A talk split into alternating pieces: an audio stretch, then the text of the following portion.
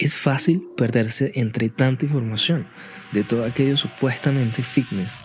Lamentablemente, por ese desconocimiento que abunda en medios sociales y en gimnasios, veo una gran cantidad de equivocaciones que cometen las personas que están empezando a hacer ejercicio o de hecho durando bastante en ello, deportistas incluso o hasta entrenadores, ya que la mayoría lamentablemente no tiene un conocimiento mínimo sobre anatomía, biomecánica o prescripción del ejercicio. Como fisioterapeuta buscaré guiarte en el mar de mitos, ejercicios, métodos extraños y conceptos locos que te encuentras por ahí para que consigas no dañar tu salud y mejorar tus resultados. Esto es, cómo no hacer ejercicio.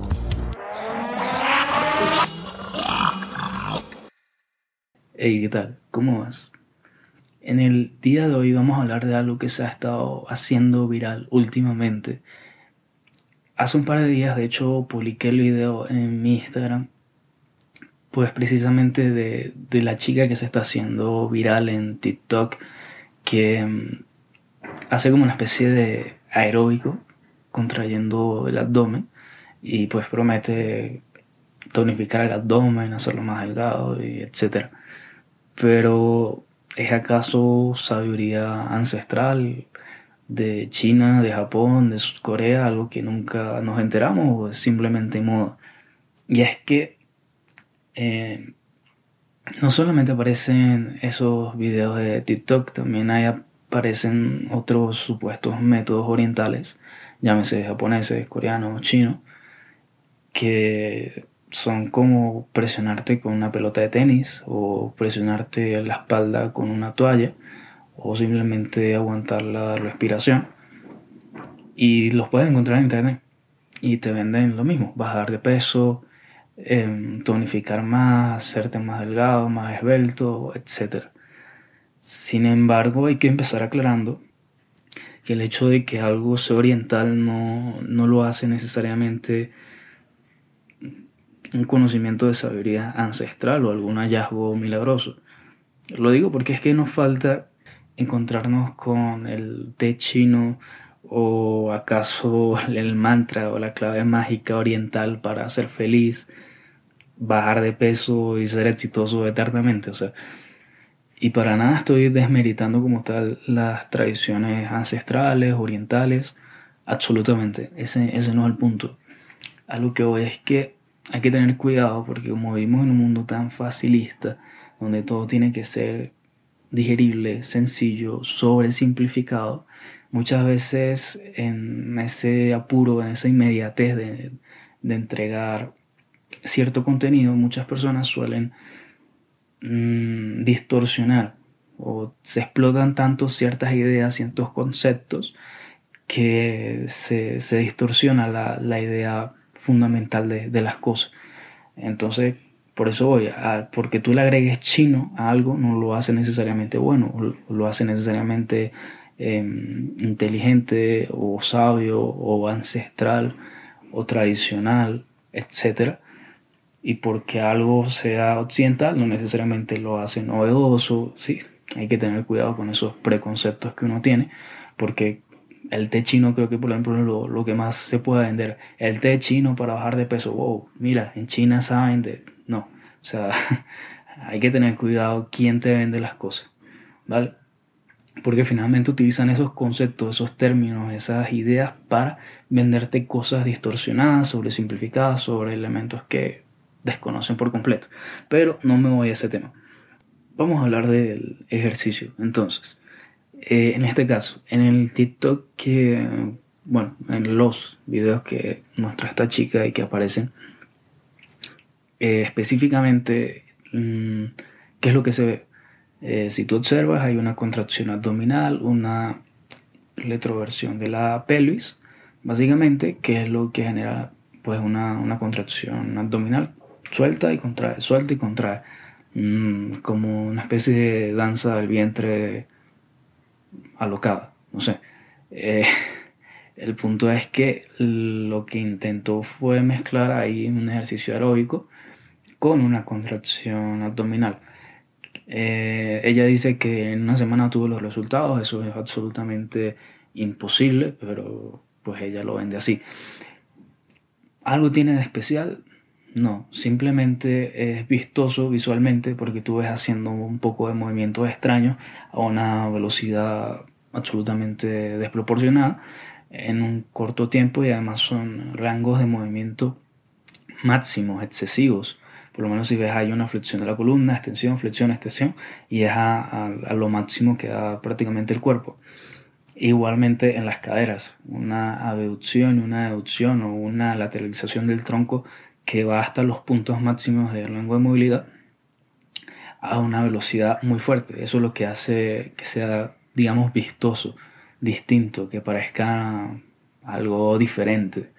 Sin embargo, son movimientos, digamos, anómalos. No, no es normal llegar a esos rangos de movimiento excesivos y no es normal hacerlo a esa velocidad. Si ves, hay personas que para llegar a esos rangos de movimiento máximo, por ejemplo el yoga, mm, tardan años para lograr una flexibilidad acorde y lo hacen, el yoga es despacio, el yoga es lento para evitar precisamente lesiones, para que la articulación se vaya acostumbrando, para que el cuerpo se vaya acostumbrando.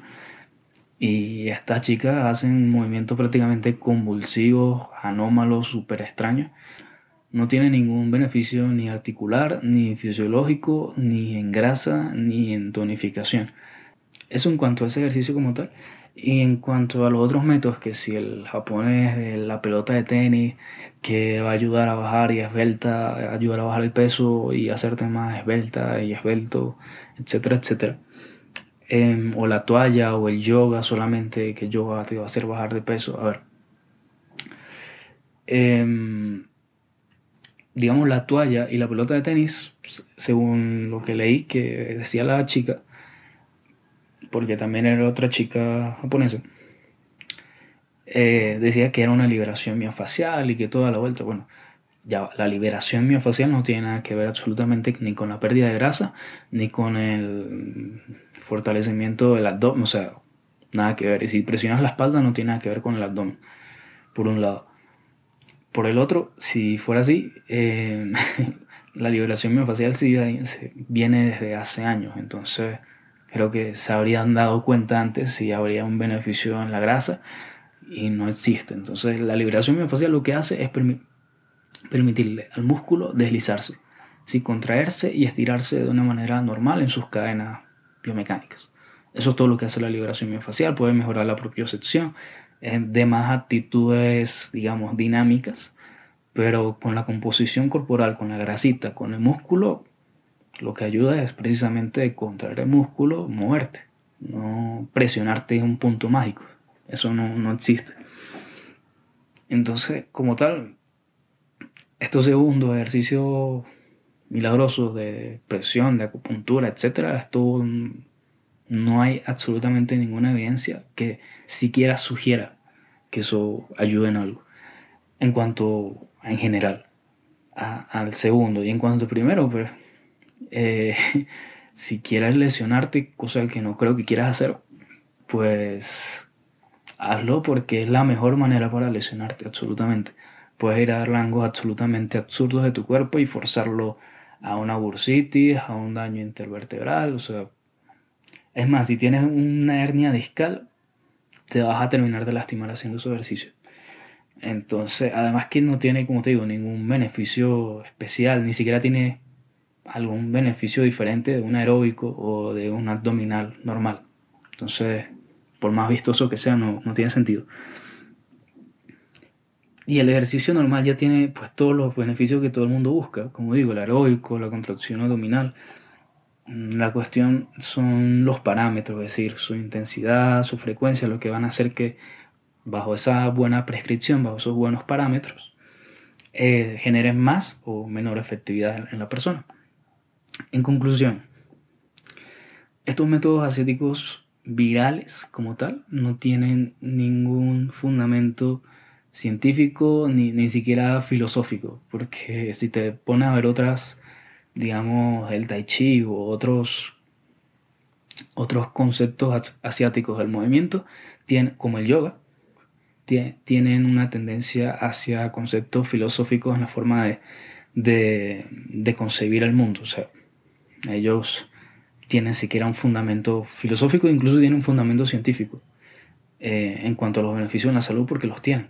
Sin embargo, esto es como la maquinita que te venden en, televisión, que te pone a, vibrar todo el bendito día y ya con eso, con la vibración, se movió la grasa, desapareció, se fue a un lugar mágico que nadie sabe dónde fue. Y, ya, no, eso no, no funciona así. Entonces, si quieres probar algo oriental por sus conceptos filosóficos, por sus conceptos especiales, porque son distintos a nuestra concepción del mundo muy occidental, eh, pues ah, tai chi, karate o yoga que están fundamentados científicamente y están fundamentados bajo una filosofía propia, que me parece hecho muy interesante, incluso podría abordarlo en otros episodios, porque tienen beneficios particulares en la salud que, que son interesantes. Eh, no sigas estos potes de humo, como, como se le dice coloquialmente, estas falsas, falsas cosas que te venden por internet, porque mm, la idea no es buscar cuestiones mágicas, hay que tener cuidado con eso, porque la magia no existe. Eh, o sea, no, no, hay que buscar el, el, medio mágico, no hay que buscar la bebida mágica, no hay que buscar el ejercicio mágico, porque no existe. Eh, las cosas mágicas en la vida y en el ejercicio y en todo no existen. Lo que existen son parámetros específicos en los que se experimenta y se prueba a ver qué tal es eh, tan efectivo en las personas, pero no vas a encontrar ni la bebida mágica ni el té mágico que te ayude eternamente a tu felicidad, éxito, salud y belleza, porque no somos más complejos que eso.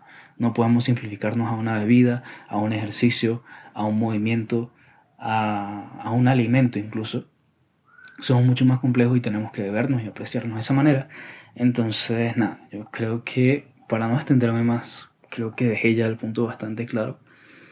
Mm, si te ha sido útil esta información, eh, te invito a que me sigas y así te pueda seguir siendo útil. Si conoce a alguien que le pueda ser útil, si está haciendo estos ejercicios, por favor compárteselo para que también le pueda ser útil. Y en Instagram estoy como arroba como no hacer ejercicio. Si me quieres seguir, allí comparto otras cositas, otras cuestiones para que también tengas información veraz a la mano y siempre estemos más en contacto. Entonces, nada, espero que pase una buena semana. Usa mascarilla, lávate las manos, no abuso del antibacterial y cuídate mucho. Nos vemos la próxima semana.